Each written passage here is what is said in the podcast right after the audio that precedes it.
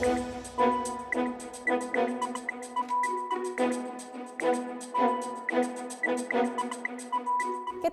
Buenos días, bienvenidos a una emisión más de Club de Prensa. Yo soy Paulina Chávez, hoy en sustitución del director de este programa, Gustavo Alegret. Gracias por acompañarnos, estamos listos para discutir los acontecimientos más relevantes de Latinoamérica y del mundo, lo que ha ocurrido en las últimas horas. Lo vamos a hacer, como siempre, con nuestros analistas que ya nos acompañan este día aquí en la capital de los Estados Unidos. Iniciamos con Vanessa Jacklich, ella es periodista de Antena 3 Televisión España. Gracias, Vanessa, por estar con nosotros. Gracias, muy buenos días, Paulina. También está con nosotros María Peña, ella es periodista de Telemundo Digital. Buenos días, María. Muy buenos días, gracias por la invitación. Gracias por estar con nosotros. Y también está con nosotros Juan Carlos Hidalgo, analista político, columnista de La Nación de Costa Rica. Buenos días, Juan Carlos. Buenos días. Gracias por estar con nosotros y sobre todo gracias a usted. Antes de comenzar, le quiero recordar que puede, por supuesto, participar con nosotros en la discusión. Lo puede hacer a través de nuestras redes sociales. La cuenta de Twitter es arroba Club de Prensa, Club Prensa NTN 24 y también ahora con la novedad de que se puede suscribir a nuestro podcast que está disponible todos los días. Puede escuchar nuestro programa a través de los servicios de Apple y de Spotify. Así que bueno, pues ahí está la invitación. Tenemos mucho que comentar esta mañana. Iniciamos contigo, Juan Carlos, porque hay elecciones en el Reino Unido con un único tema que está en la mente de los británicos y ese es, por supuesto, el Brexit. Unas elecciones que se convocaron de manera, pues, eh, diferente a lo que ha venido ocurriendo en los últimos años, una fecha inusual, estar en diciembre hablando de elecciones cuando ya la mayoría de la gente pues está pensando en la Navidad, pero con una intención muy clara del primer ministro Boris Johnson pues tener una mayoría, buscar una mayoría más robusta para tener un mejor mandato de cara a la salida del Reino Unido de la Unión Europea tu primera lectura sobre este tema, Juan Carlos. Sí, bueno, eh, un panorama que incierto dado el sistema electoral eh, británico, es un sistema electoral muy similar al estadounidense, que es el llamado first past the post, el primero que pasa el poste, es decir, el primero que gane la circunscripción electoral es quien este, gana ese distrito, no hay, no hay representación proporcional. Entonces las encuestas pueden dar diversos márgenes de, diferencia entre los principales partidos que no necesariamente se, se reflejan en los escaños. Eh, hay un sesgo, de hecho, que favorece a, los a los laboristas, al Partido Laborista en, el sistema electoral británico. Las encuestas ponen un promedio de 10 puntos de ventaja de los conservadores sobre los laboristas, lo cual en la, teoría debería dar una mayoría eh, para eh, Boris Johnson. Pero las encuestas van desde un 13%, que sería una barrida, una oleada a favor de los conservadores, a hasta 6 puntos, que sería un hung parliament, sería un parlamento inconcluso, es decir, este, donde ningún partido por sí mismo hubiese alcanzado la mayoría. Y en ese escenario funciona en contra de eh, Boris Johnson, puesto que su posición de un Brexit duro lo ha dejado sin posibles aliados parlamentarios.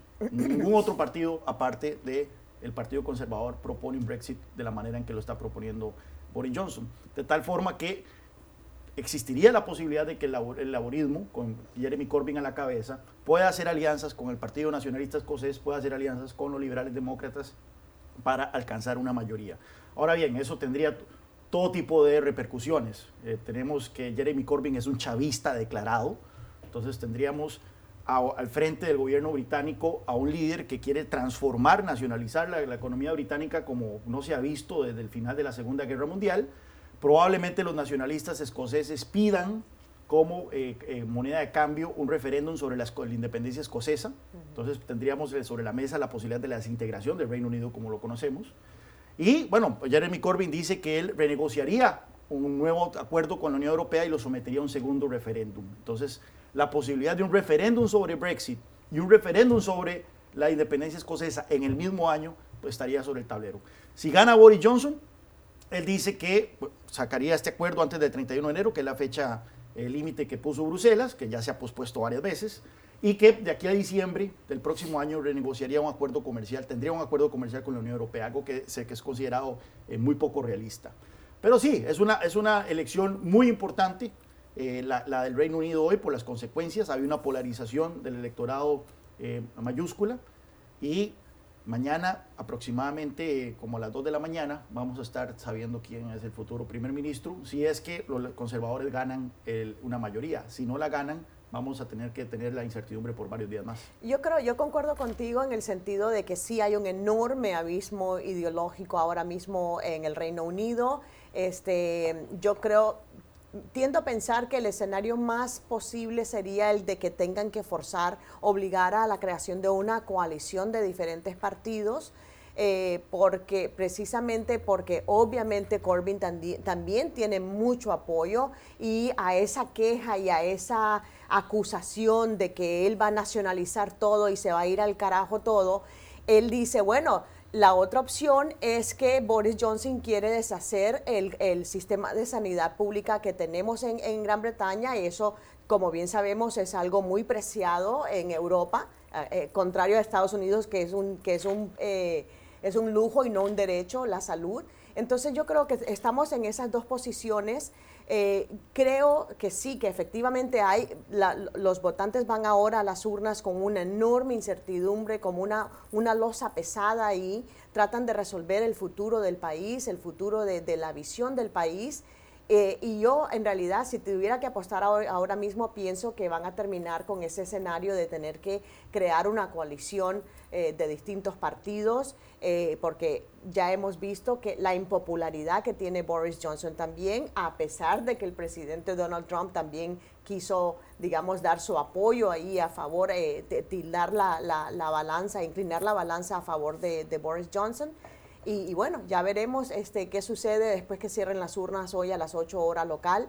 Eh, pero sigo pensando que, que sí existe la posibilidad de que o gana Corbyn o también forzan esta coalición de, partidos. Pero a pesar de esta impopularidad que menciona ella, eh, sin embargo, como bien decía Juan Carlos, también las encuestas le siguen beneficiando, a no ser que otra de las opciones también sea el voto estratégico, o sea que a pesar de que no compartan los ideales del partido que se presente, sí sepan que va a poder tener una solución muchísimo más práctica si votan a otro eh, cuya coalición puede salir beneficiada. Yo creo que aquí es importante resaltar, uno, que estas son las elecciones del Brexit. Es decir, los ciudadanos están eligiendo no quién les va a representar en el gobierno, sino quién va a poder gestionar esta crisis que se ha prolongado durante los últimos pues, tres años.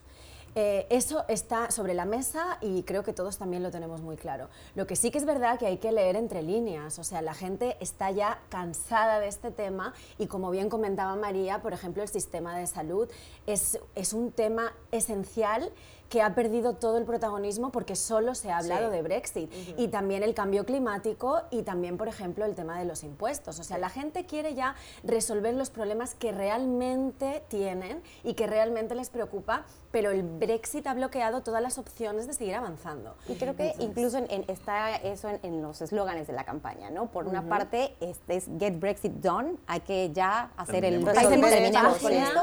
Y por otra parte está el A Real Change, o sea, un cambio auténtico, un cambio verdadero, que también no estoy segura de cómo funcione con el electorado, con un mensaje tan claro, tan contundente y con otro un poco, sí, más abierto a atender los problemas del Reino Unido, pero también un poco más ambiguo. Varios puntos, y es que efectivamente se suponía que esta tenía que ser una elección que lidiara con el tema de Brexit, o sea, que fuera como un segundo referéndum sobre el Brexit, pero ninguna elección va a servir como un referéndum, porque se salen otros temas a relucir. El laborismo ha agarrado su tema preferido, que es acusar a los conservadores de querer privatizar el sistema de salud, lo cual totalmente falso, no está sobre la mesa, pero ha servido para que el laborismo aumente en las encuestas en las últimas, en las últimas semanas, a pesar de que el laborismo no tiene una posición blanco y negro sobre Brexit.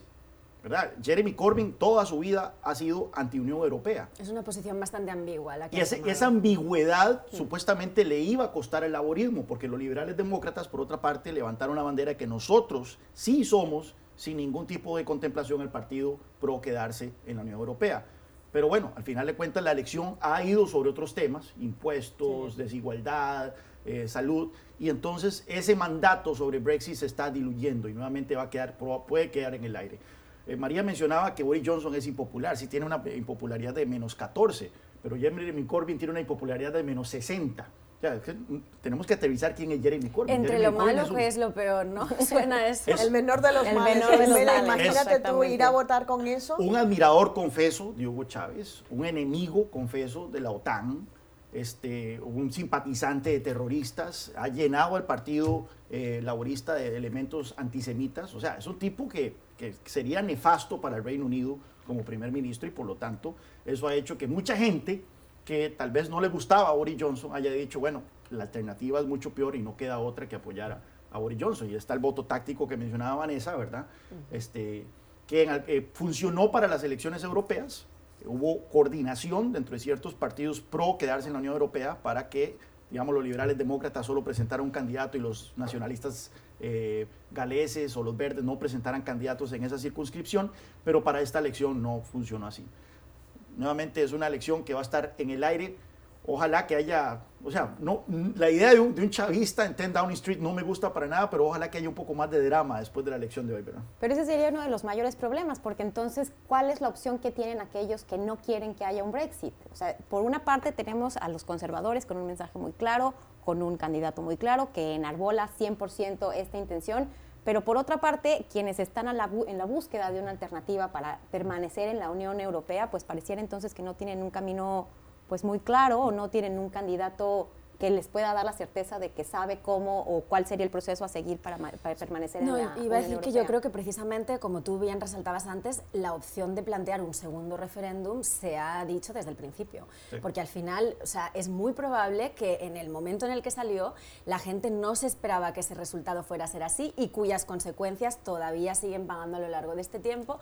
Es muy probable que si saliera adelante, dicen los expertos, saldría la votación que no. Porque el desgaste ha sido tal recordemos también que luego salieron informes después del voto de que hubo irregularidades, desinformación, la gente fue a las urnas votando sobre información falsa sobre qué significaba el Brexit, las consecuencias que iba a tener a corto, mediano y largo plazo y pues obviamente tú pensarías que la lógica es que bueno, vamos a intentarlo como los puertorriqueños que llevan toda la vida haciendo referendos sobre su futuro político, ¿no? Y en esta ocasión sería, bueno, a ver, vamos a hacer, a convocar otro referendo, a ver si la posición ha cambiado, se mantiene igual, o si hay algunos ajustes que se le pueda hacer, un Brexit light, por ejemplo, no sé.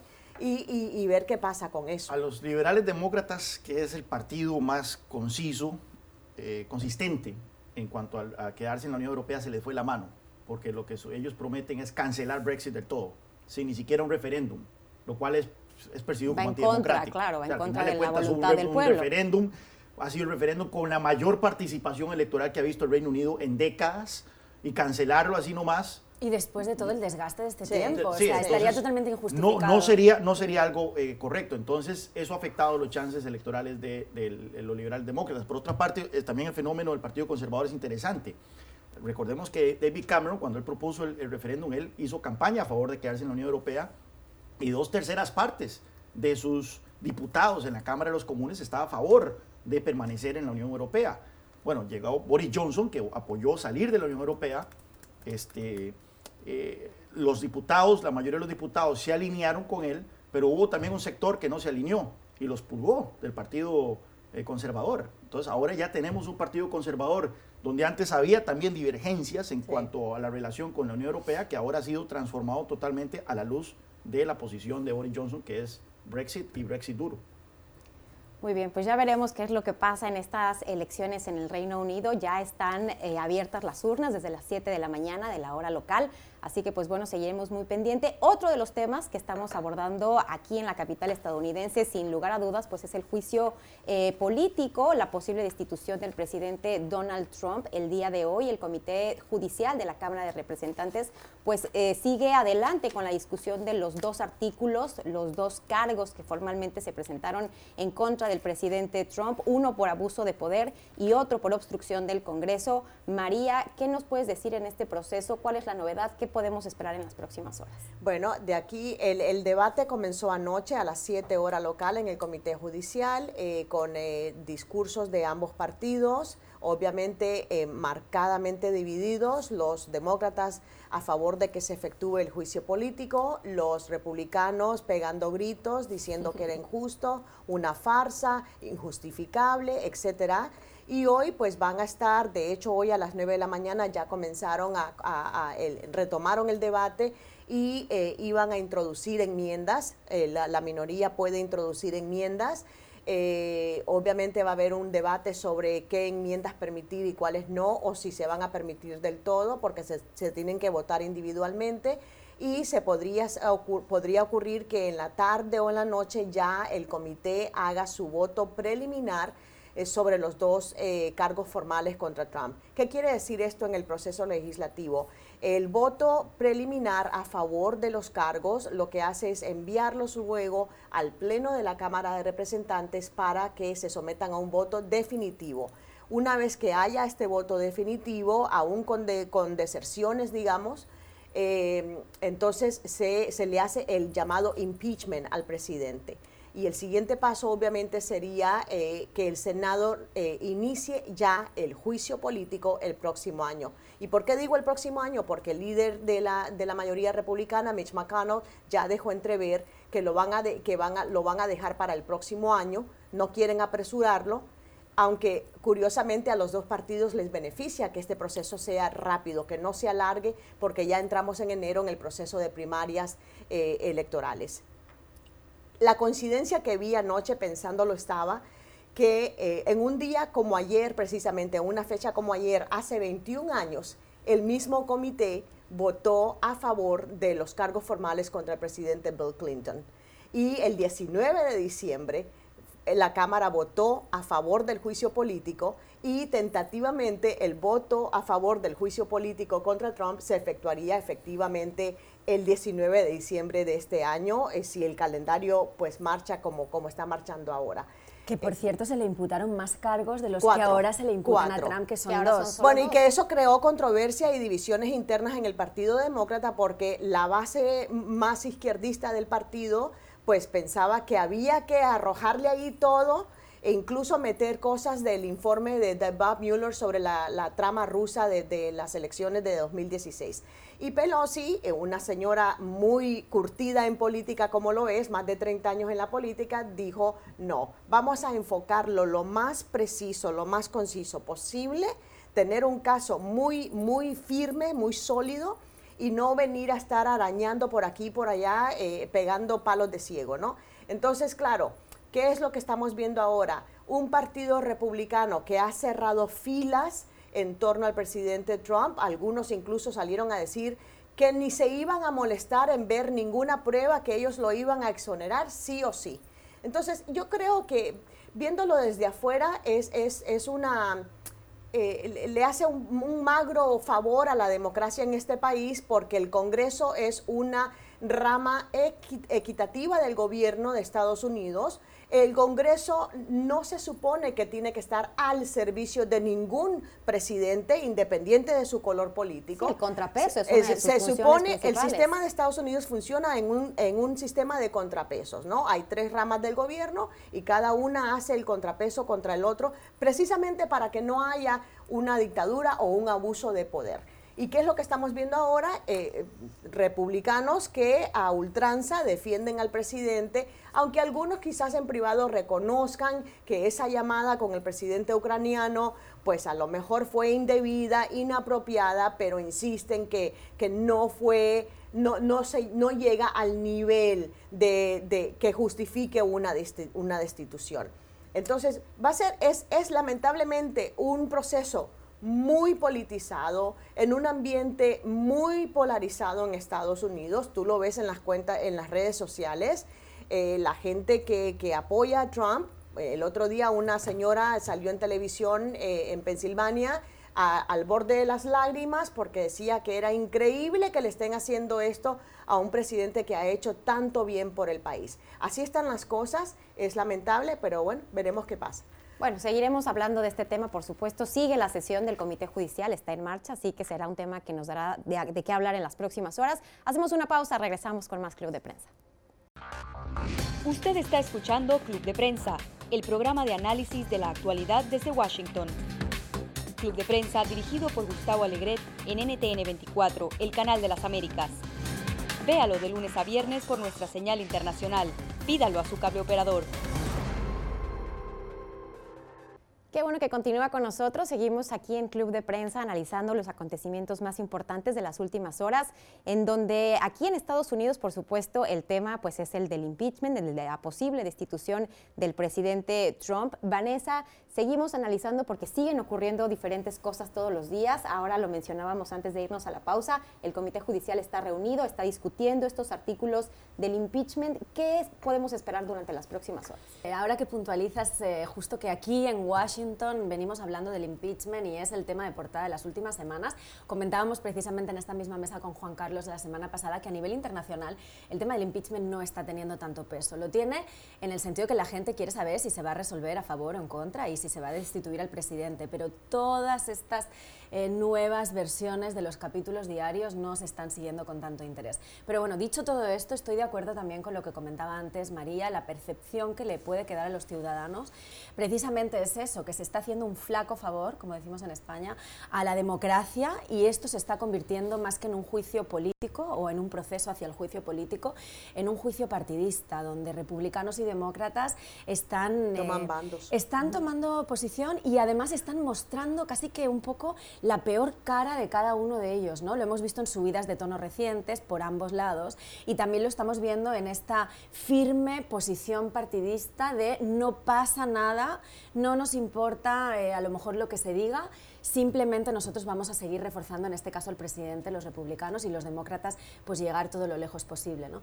Lo que sí está clarísimo es que ambos lo han dejado también claro, valga la redundancia, no quieren perder más tiempo con esto, o sea que es muy probable que si al final en diciembre no salga la votación y ni siquiera habrá tal vez votación eh, por parte de, la Cámara de Representantes. No, la Cámara sí lo tiene, pero lo, va a hacer la próxima la semana. Próxima semana y el, Senado, sería hasta el próximo ah, año. Bueno, el Senado ya dijo que lo quiere hacer pronto, en enero, tomarse todo el enero. porque ya empieza eh, el proceso de primarias en Iowa. Entonces, claro, eso va a eso va a ser una traba para algunos de los senadores que están en la contienda presidencial porque y para los demócratas también que están preocupados sobre todo los moderados que, que, hicieron campaña señalando que no iba a ser un tema la destitución del presidente que ellos abogarían por el tema de salud por el tema de la economía etcétera y que pues bueno ahora vemos que inevitablemente tuvieron que, abordar este tema. Una de las cosas particulares, sin lugar a duda, de este juicio es que efectivamente no ha cambiado la, opinión de nadie, a pesar de todo lo que hemos visto, a pesar de este largo proceso. Incluso prácticamente esto puede acabar beneficiando a Trump. Se mantienen como estaba en un mm. principio, muy dividida, muy polarizada la, ciudadanía estadounidense, pero difícilmente se antoja. Bueno, recordemos que, en, el 98, en el 98 eh, Clinton ganó la reelección. Es cierto que las elecciones fueron en noviembre pero él ganó la reelección a pesar de que ya estaba en marcha todo este juicio político en su contra. No, de hecho el juicio político fue después de la segunda reelección de Clinton. Clinton se reeligió en el 96 y el juicio político fue en el 98. Fue la elección de Al Gore que vino en el 2000 entre Bush y... Lo que hubo fue una elección... Lo que hubo fue la elección este, legislativa, que los republicanos perdieron escaños y entonces se vio como que el, todo el tema del juicio político había dañado a los republicanos. Exacto. Eh, porque efectivamente el tema del juicio político eh, como es pensado, o como por lo menos ha sido interpretado, es que tiene que ser un evento extraordinario. Es como eh, apretar el gatillo, ¿verdad? Y, para apretar el gatillo, entonces lo que se ha pensado es que tiene que haber un gran consenso nacional sobre eh, los delitos que se han cometido. Y, eso, por lo menos en el tema de Nixon, sí se puede decir que había ese consenso nacional de que Richard Nixon había violado la ley. Y Pero él dimitió antes de que se le hiciera el Pero con este, Bill Clinton, los republicanos bajaron la barra. Y entonces ahí se percibió como un proceso tremendamente partidista y es por eso ahora lo irónico que los republicanos hablan de cacería de brujas cuando ellos, hicieron, algo y, por, usando las mismas reglas, pues, usando las mismas reglas que ahora los demócratas están usando en el caso de Donald Trump. Bueno, yo todos los temas memoria histórica. Vamos a cambiar de tema. Bueno, pues seguiremos con la administración del presidente Trump porque otro de los temas que parece que no se va de los titulares, que no se va de las noticias es el de la construcción de un muro en la frontera. Lo hemos escuchado desde la campaña del presidente Trump, fue una de sus promesas insignia y pues bueno, ha tenido algunas complicaciones para echarlo a andar, para tener los fondos necesarios para eh, pues poner esta barrera en la frontera con México que los especialistas se han cansado de decir que no va a resolver el tema de la migración, no va a resolver el tema de la seguridad fronteriza. Pero María, tenemos noticias en, los últimas, en las últimas horas sobre eh, nuevos desarrollos y nuevos obstáculos para que el presidente pues, pueda concretar esta promesa. Bueno, lo que ha sucedido esta semana, en resumen, ha sido de que la, la política de la seguridad fronteriza del presidente Trump está bajo la lupa por parte del inspector general del Pentágono, eh, que va a evaluar el despliegue militar, la eficacia del despliegue militar en la frontera. Ahora mismo hay 6.500 soldados. Eh, por un lado, y luego tuvimos eh, casi seguido, de forma seguida, este, dos dictámenes judiciales. la noche del martes, un juez del Paso y ayer en la tarde, un juez del norte de California. Ambos dictámenes bloquearon el uso de, de, fondos militares para la construcción del muro. ¿Por qué sucede eso? Porque según las leyes, si el Congreso aprobó X cantidad de fondos para el Pentágono, para ciertos proyectos específicos, la administración no puede recanalizar esos fondos para proyectos que no han sido aprobados explícitamente por el Congreso. En este caso, recordemos que, que el Congreso le aprobó al presidente Trump mil y pico, mil seiscientos, eh, mil trescientos millones de dólares para la construcción del muro y no los seis mil millones que él había solicitado. ¿Qué hizo Trump entonces? Eh, para eludir la autoridad del Congreso, eh, declaró una emergencia nacional en la frontera por la crisis migratoria para luego justificar ese desvío de fondos del Pentágono. Pues bien, los dos tribunales dijeron, usted no puede hacer eso porque se está saltando las normas. Pero curiosamente ayer la Cámara de Representantes sometió a voto la Ley de Gastos de Defensa para el año fiscal 2020 que eliminó en ese proyecto de ley cualquier lenguaje, cualquier texto relacionado con el uso de fondos del Pentágono para el muro. ¿Qué quiere decir eso? Que en teoría y, además también en la práctica, Trump puede ahora decir, bueno, entonces como no está prohibido explícitamente, yo puedo usar esos fondos. Entonces va a seguir el drama porque obviamente las demandas siguen su curso eh, eh, en los tribunales, son dos demandas de grupos ecologistas y, humanitarios de la frontera. Sigue el drama, pero en definitiva, pues está en tela de juicio toda la política de seguridad eh, fronteriza. Y tercer elemento, ahora resulta que el Pentágono también, el inspector general del Pentágono, va a investigar el proceso de licitación mediante el cual se le otorgó un contrato de 400 millones a una empresa de Dakota del Norte partidaria del presidente Trump. El director ejecutivo de esa empresa es donante del Partido Republicano. Entonces está la percepción de irregularidades, de favoritismo. Los demócratas pegaron el grito al cielo y exigieron una investigación, que es lo que va a ocurrir ahora. Solo puntualizar que es importante también tener en cuenta en esta noticia, porque el titular pues eh, deja como el impacto de, uy, no va a poder construir su muro. Este fallo no abarca otros fondos que sí que están destinados para el muro, para la construcción, y entre ellos pues sabemos que proceden del Departamento del Tesoro con otras... Eh, designaciones como el tema de antidrogas en la frontera y otras correspondientes a la construcción del muro de Trump. Lo que sí que es importante saber, y no solo pasa con esta noticia, ha pasado con, con, tantas otras, sobre todo enfocadas en la frontera, es que no siempre el presidente de Estados Unidos, en este caso Donald Trump, tiene la última palabra. Hay otros mecanismos que pueden regular esas decisiones presidenciales y en caso de que se considere que hay algún tipo de injusticia se le puede poner freno a estas sanciones, lo cual demuestra que el presidente no tiene la última palabra y que en un sistema democrático es importante tener en cuenta otros factores. Pero fíjate, la promesa de Trump, eh, ah, recordemos que fue una promesa de Trump construir un muro de, costa a costa en Estados Unidos. Eh, se supo después que es imposible geográficamente por, por la topografía del lugar. Eh, la meta ahora es construir hasta 450 millas de muro para finales del próximo año. Pero ¿qué sucede? Hay otra traba que no podemos olvidar. Hay demandas también porque el gobierno federal quiere adquirir terrenos privados para construir en esas, en esas zonas. Hay demandas que por ahora le impiden eso, así es que no, no sabemos si, si en realidad el gobierno va a poder construir ese muro como lo ha prometido Trump. Juan Carlos. Sí, no, al final de cuentas, como dice Vanessa, esto es un Estado de Derecho donde las Cortes eh, son los que tienen la última palabra.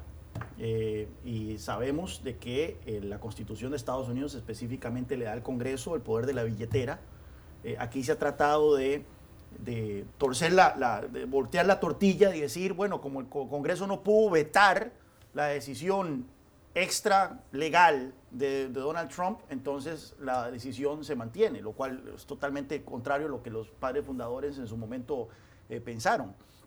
Eh, así que en buena hora que las cortes estén haciendo su trabajo, sabíamos de antemano de que Donald Trump iba a ser la mayor amenaza al Estado de Derecho que ha tenido este país desde Richard Nixon. Eh, y bueno, por el momento las cortes están haciendo su trabajo, pero nuevamente no, no, no es deseable que esto continúe por cuatro años más, precisamente porque también por los por los precedentes que se están haciendo. Y esto es lo que los republicanos no piensan, se están poniendo la soga al cuello ellos. Hoy es Donald Trump este, desviando fondos que no fueron autorizados para el Congreso para construir un proyecto de, favorito, pero mañana será un presidente demócrata que declare una emergencia y que viole la constitución de una manera similar. ¿Y qué van a decir los, los republicanos en ese momento?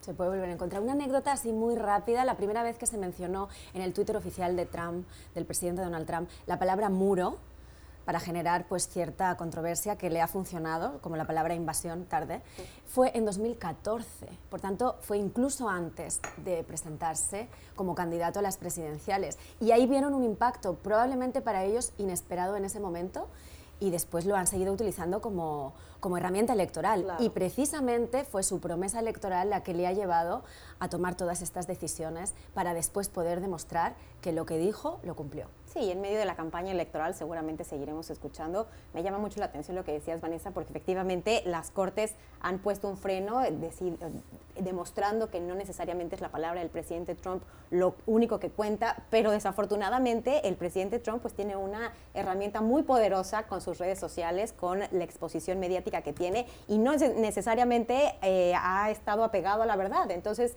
él ah, en varias intervenciones pues ha señalado que el muro está en marcha, que el muro está en construcción, que el muro eh, que está dando cumplimiento a esta promesa de campaña. Que invaden la frontera. Que, claro, que la frontera es una ciudad, es una zona violenta y, todo tipo de distorsiones que seguramente vamos a seguir viendo en los próximos, en los próximos meses con la campaña Pero afortunadamente tenemos una, una prensa muy robusta en este país que eh, le hace el fact-checking, ¿no? De, verificar los datos que él arroja a diario eh, en las redes sociales. Y en el, en el tema del, del muro, el dato oficial es que solo hay 90 millas por ahora. Bueno, pues otro tema que seguirá eh, sin duda en los titulares de la prensa en, el mundo y en Estados Unidos. Hacemos una pausa, regresamos con más información aquí en Club de Prensa. No se vaya. Usted está escuchando Club de Prensa, el programa de análisis de la actualidad desde Washington. Club de Prensa dirigido por Gustavo Alegret en NTN 24, el canal de las Américas. Véalo de lunes a viernes por nuestra señal internacional. Pídalo a su cable operador. Qué bueno que continúa con nosotros. Estamos en Club de Prensa analizando los acontecimientos más importantes de las últimas horas en Latinoamérica y el mundo. Y nos vamos ahora hasta Argentina, porque ahí, como usted sabe, ha iniciado mandato el nuevo presidente, Alberto Fernández. Ha recibido a diferentes líderes internacionales, entre ellos eh, su homólogo cubano, eh, Miguel Díaz Canel, y también al representante del gobierno de los Estados Unidos. Y ha empezado ya también a dar algunas señales de por dónde irá la materia económica, uno de los principales problemas, uno de los eh, pues, elementos que sin lugar a duda definió esta elección. Juan Carlos, ¿Qué podemos esperar de la política económica del presidente Fernández en Argentina? Bueno, todos los mercados están eh, en veremos, ¿verdad? Con cierta eh, cautela. Con cierta cautela. Yo creo que ya el, el, ajuste se dio de antemano. Los mercados esperaban lo peor de un gobierno peronista. Recordemos quién es Alberto Fernández. Alberto Fernández eh, fue crítico de Cristina, a pesar de que fue brevemente su jefe de gabinete. Entonces, alguna gente espera de que su política económica no necesariamente sea la misma que caracterizó al kirchnerismo. Recordemos que el kirchnerismo además fue una vertiente del peronismo. El peronismo tiene de todo, tiene peronismo de derecha, e izquierda, desde arriba para abajo. Este, así que bueno, nuevamente, estamos en veremos, pero no tenemos que esperar mucho. Aquí no vamos a tener que estar seis meses en vilo. Eh, la situación es muy fluida, tenemos un, peso que ha perdido 75% de su valor este año, eh, tenemos un crédito con el, FMI que está en veremos, tenemos un país que tiene la, para el próximo año que hacer pagos de deudas en el orden de los 60 mil millones de dólares, así que eh, veremos cómo va, cuál va a ser la naturaleza del ajuste que promueven los, los peronistas. Esta es la primera ocasión, por lo menos, a, diferencia de lo que ocurrió en el 2003, en que los peronistas eh, asumen una economía que está en picada y no que está saliendo de una crisis. Entonces, el ajuste va a tener que ser, le va a tener que corresponder a ellos y eso es lo que tiene a muchos enfermos. Y a eso hay que añadirle también, eh, eh, Juan Carlos, el hecho de que el presidente Donald Trump pues ha anunciado estos aranceles contra el, acero y el, aluminio de Argentina. Eh, pues precisamente porque acusa a Argentina de devaluar deliberadamente la, moneda. y eso es otra, eso es otro, otra traba que tiene el presidente Fernández.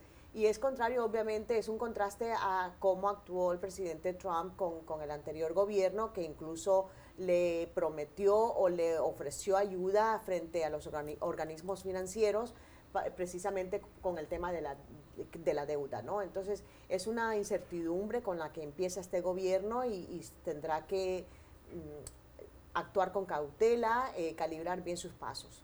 Y bueno, Vanessa. No, no, tranquila.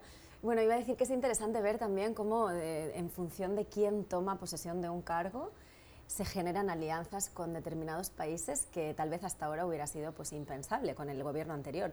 Y es que hay que resaltar que en su primer día de cargo Alberto Fernández se reúne con, el, con su homólogo cubano. Entonces, al final también, eh, bueno, más allá de una anécdota, nos dice y nos da a entender qué tipo de políticas va a poder eh, seguir a lo largo de su mandato.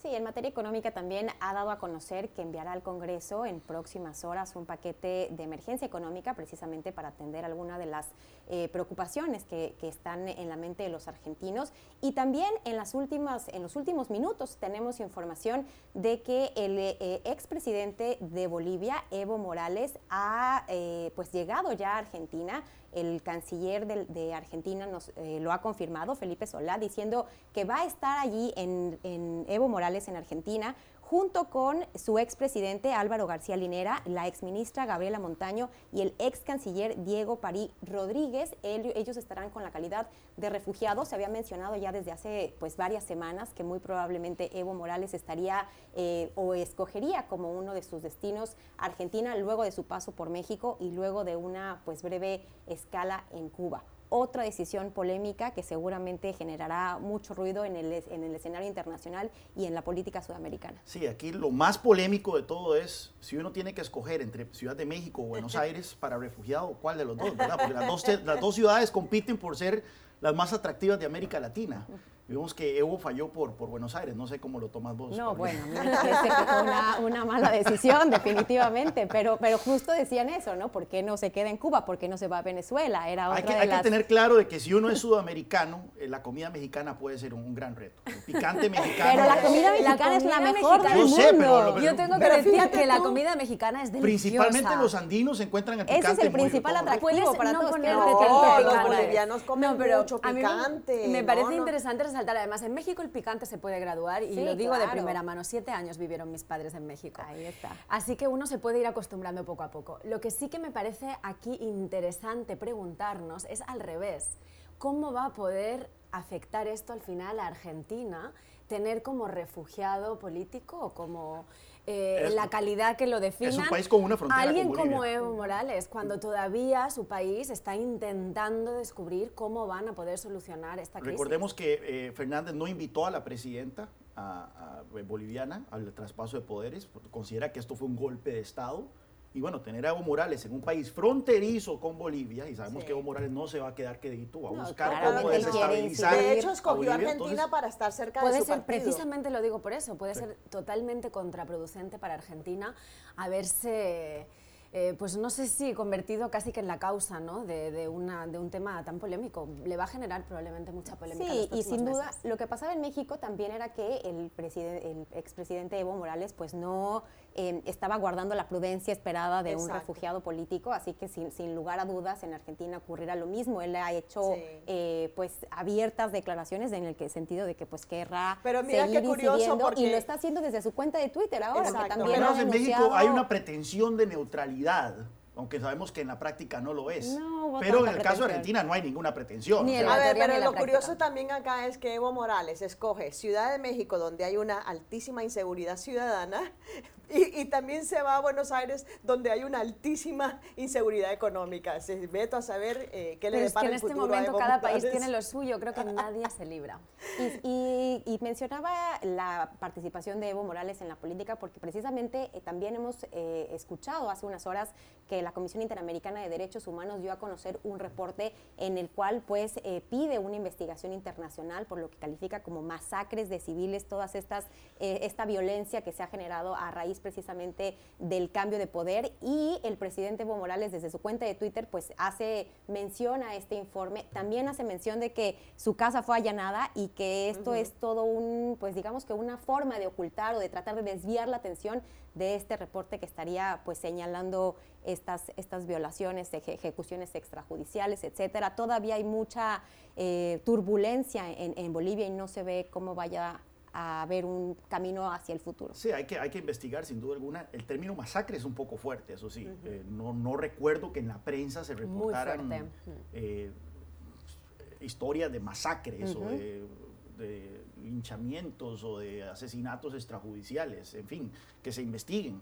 Sí me parece un poco apresurado por parte de la comisión usar ese lenguaje. Sí, sin duda es estridente. Es, ah, Fomenta una narrativa y es que en eso, y nuevamente, en eso la izquierda es especialista, en crear estos relatos, estas narrativas, este, donde ellos siempre son las víctimas, ¿verdad?, de, poderes, eh, de poder militar y demás. Obviamente eso no aplica cuando se trata de Ortega en Nicaragua, cuando se trata de, Maduro en Venezuela, se trata cuando ellos siempre están del otro lado de la, de la, de la moneda, ¿verdad? Vanessa, ¿cómo, ¿cómo ves el futuro para Bolivia?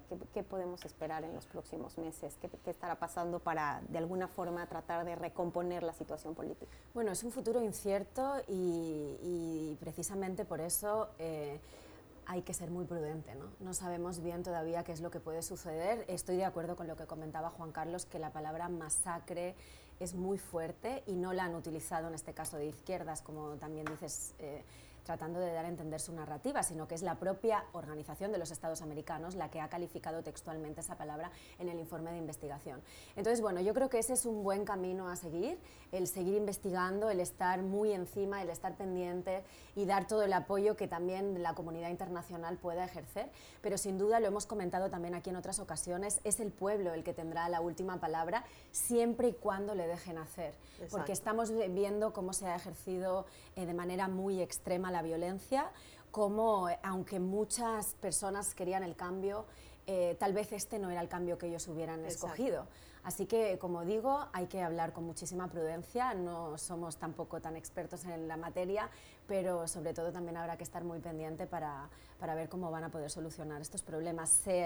yo creo que se augura mucho tiempo, es medio largo Perfecto. Seguimos aquí discutiendo los eh, acontecimientos más relevantes de las últimas horas. Lo invito, por supuesto, a que nos siga en nuestra cuenta de Twitter, Club Prensa NTN24, para que también nos acompañe con sus comentarios. Hacemos una pausa, regresamos. Usted está escuchando Club de Prensa, el programa de análisis de la actualidad desde Washington. Club de Prensa dirigido por Gustavo Alegret en NTN24, el canal de las Américas. Véalo de lunes a viernes por nuestra señal internacional. Pídalo a su cable operador. Continuamos aquí en Club de Prensa. Vamos ahora a Colombia, donde el máximo líder de la antigua guerrilla, Rodrigo Londoño Timoshenko, pues ha hecho unas declaraciones en las últimas horas diciendo que el acuerdo de paz está en peligro, no ha sido una implementación integral y avanza a paso de tortuga. Juan Carlos, bueno, ¿qué si opinas? recuerdo, hace como dos meses las FARC, la FARC, el liderazgo de las FARC anunció de que volvía a las montañas a, librar una guerra contra el, Estado colombiano. Y eso es una, facción de la FARC. Otras nunca se fue de las montañas y mantuvieron esta, esta, esta, guerra que ya lleva 60 años. Así que no sé cuál es el, acuerdo de paz que está en peligro. Yo creo que ya el acuerdo de paz desde hace tiempo eh, feneció. Y también, eh, bueno, escuchamos en las últimas horas cómo el presidente Duque igualmente pues ya ha aceptado una reunión. Al parecer él sigue haciendo pues estos esfuerzos para avanzar con este tema que sin lugar a duda pues sigue muy vigente en Colombia y que tendremos que seguir muy de cerca nosotros también. Antes de finalizar, hacemos una breve mención porque la revista Time pues escogió a su persona del año, esta tradición que tiene eh, esta publicación tan renombrada, y escogió a la activista ambiental Greta Thunberg, lo cual pues ha generado una gran polémica. Hay quienes dicen que sin lugar a dudas puede ser la persona que se merecía este reconocimiento y hay otros que, bueno, también cuestionan que lo que pone en práctica, o más bien lo que, lo que predica, pues no necesariamente sea lo mejor para, para cuidar el, el, medio ambiente. Ni siquiera, ni siquiera en esta mesa nos hemos conseguido poner de acuerdo. Yo soy la que aboga por el sí, creo que es la persona del año sin duda por lo menos en cuanto a repercusión que ha tenido, está encabezando también la lucha por el cambio climático desde la perspectiva de la gente más joven, que son probablemente los que tienen mayor conciencia, y me parece que al margen de los políticos que están tan acostumbrados a tener toda la presencia mediática, ella ha conseguido dar la vuelta al mundo. Eh, metafórica y literalmente. Bueno, será difícil pensar que nos vamos a poner de acuerdo, así que desafortunadamente tuvimos muy poco tiempo para hablar de este tema, pero bueno, nos pueden mandar sus comentarios a través de las redes sociales, a través de nuestro Twitter. Díganos usted qué piensa de esta designación de la revista Time.